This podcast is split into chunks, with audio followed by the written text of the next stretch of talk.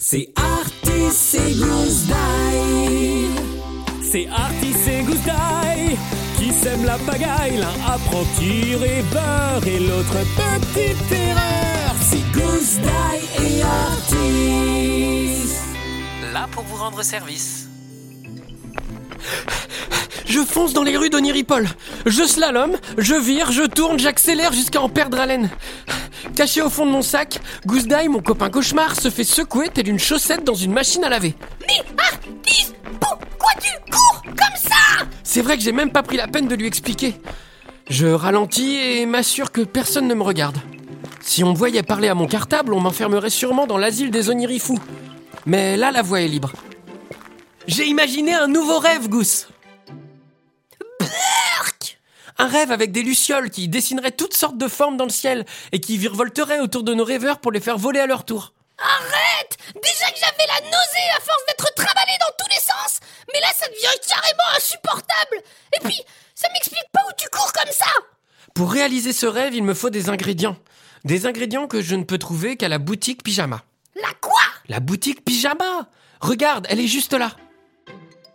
Un bâtiment recouvert d'un tissu bleu et parsemé d'étoiles phosphorescentes se dresse devant nous. C'est le magasin le plus célèbre d'Oniripol. Il est tenu par un onirique vieux comme la sieste qui répond au nom de Monsieur Veilleuse. Je pousse la porte et pénètre à l'intérieur. Aussitôt, nous nous retrouvons au milieu d'étagères immenses qui vont du sol au plafond. Des bocaux de toutes les tailles et de toutes les formes sont disposés sur leurs rayons.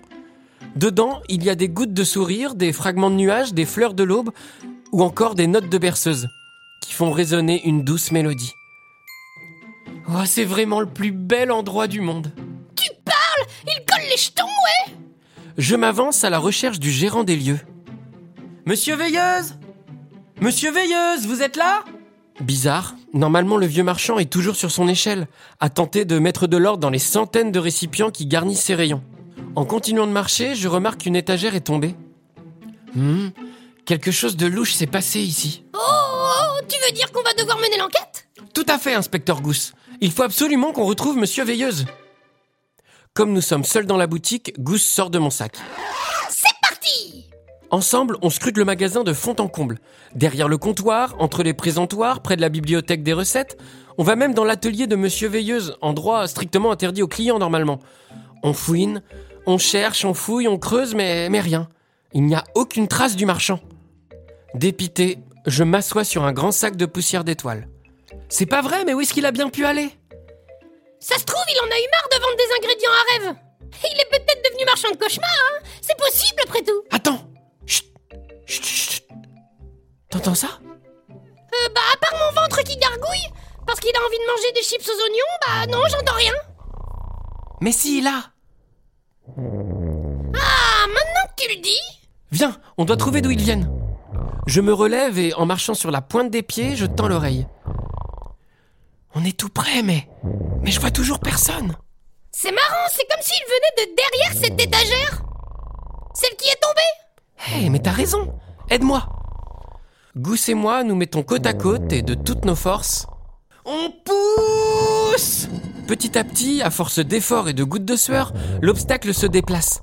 Une fois chose faite, Gousse s'allonge par terre, pas habitué à faire autant de sport, et moi, je remarque qu'une porte était cachée par l'étagère. Une toute petite porte qui, lorsque je l'ouvre, débouche sur une réserve. Une réserve où Monsieur Veilleuse est endormi bien profondément. Gousse se dépêche de retourner dans mon sac pendant que je m'approche du vieil homme. Monsieur Veilleuse Monsieur Veilleuse Réveillez-vous Lentement, le marchand soulève une paupière, puis l'autre. Il met une poignée de secondes à se rappeler où il est, puis il me lance un grand sourire qui dévoile toutes ses dents. C'est-à-dire euh, les trois qui lui restent. Il se relève péniblement, faisant craquer son dos comme on éclate du papier bulle, et me regarde. Oh, jeune homme, merci beaucoup.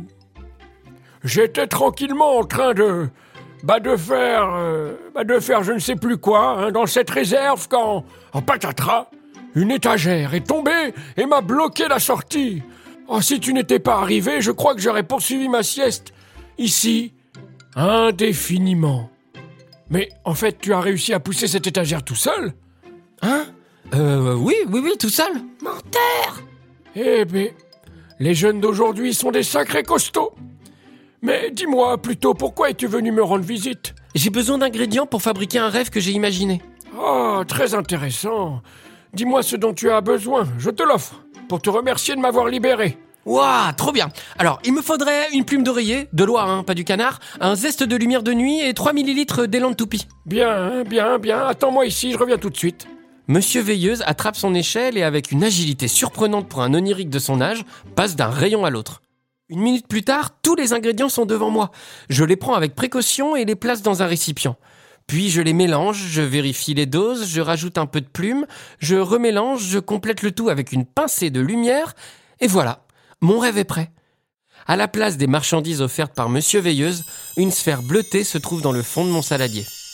Mon garçon, ce rêve a l'air très prometteur. Est-ce que ça te dirait que je l'envoie tout de suite dans le monde des humains? Vraiment? Vous pourriez faire ça?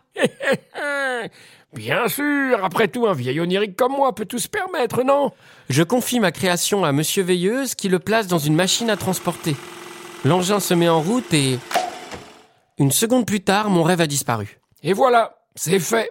Il n'y a plus qu'à espérer qu'un dormeur l'accueille dans son sommeil. Oh, ça, je n'en doute pas. Avec Gousse, on quitte la boutique, heureux de l'aventure que nous venons de vivre. Et sur le chemin du retour, je ne peux m'empêcher de penser à une chose. Mais si ça se trouve, la dormeuse ou le dormeur qui va recevoir mon rêve, eh ben ce sera vous. Oui, vous qui nous écoutez. C'est Artis et Goose Die.